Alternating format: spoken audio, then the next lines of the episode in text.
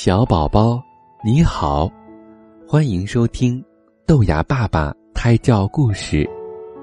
今天呀，我要分享给你一篇非常优美的散文，散文的名字叫做《落花生》。我们屋后有半亩细地，母亲说：“让它荒芜着，怪可惜的。既然你们那么爱吃花生。”就辟来做花生园吧。我们几个姐弟和几个小丫头都很喜欢。买种的买种，动土的动土，欢园的欢园。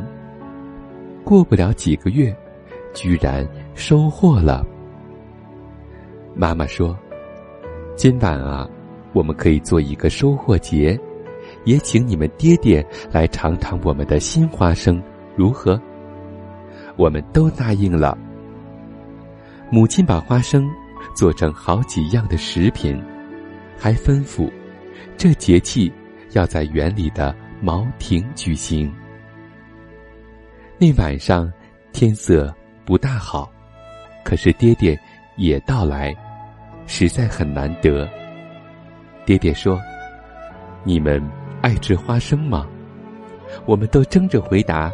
爱，谁能把花生的好处说出来？姐姐说，花生的气味很美。哥哥说，花生可以制油。我说，无论何等人，都可以用贱价买它来吃，都喜欢吃它，这就是它的好处。爹爹说。花生的用处固然很多，但有一样是很可贵的。这小小的豆不像那好看的苹果、桃子、石榴，把它们的果实悬在枝上，鲜红嫩绿的颜色，令人一望而生发羡慕的心。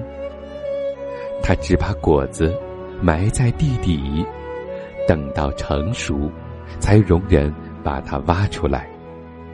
你们偶然看见一颗花生，瑟瑟的生长在地上，不能立刻判出它有没有果实，非得等到你接住它才能知道。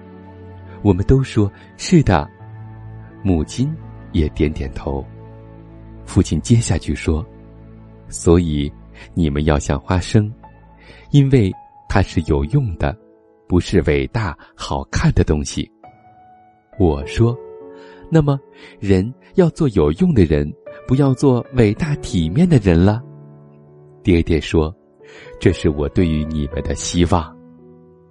我们谈到夜阑才散，所有花生食品虽然没有了，然而父亲的话却还印在我的心板上。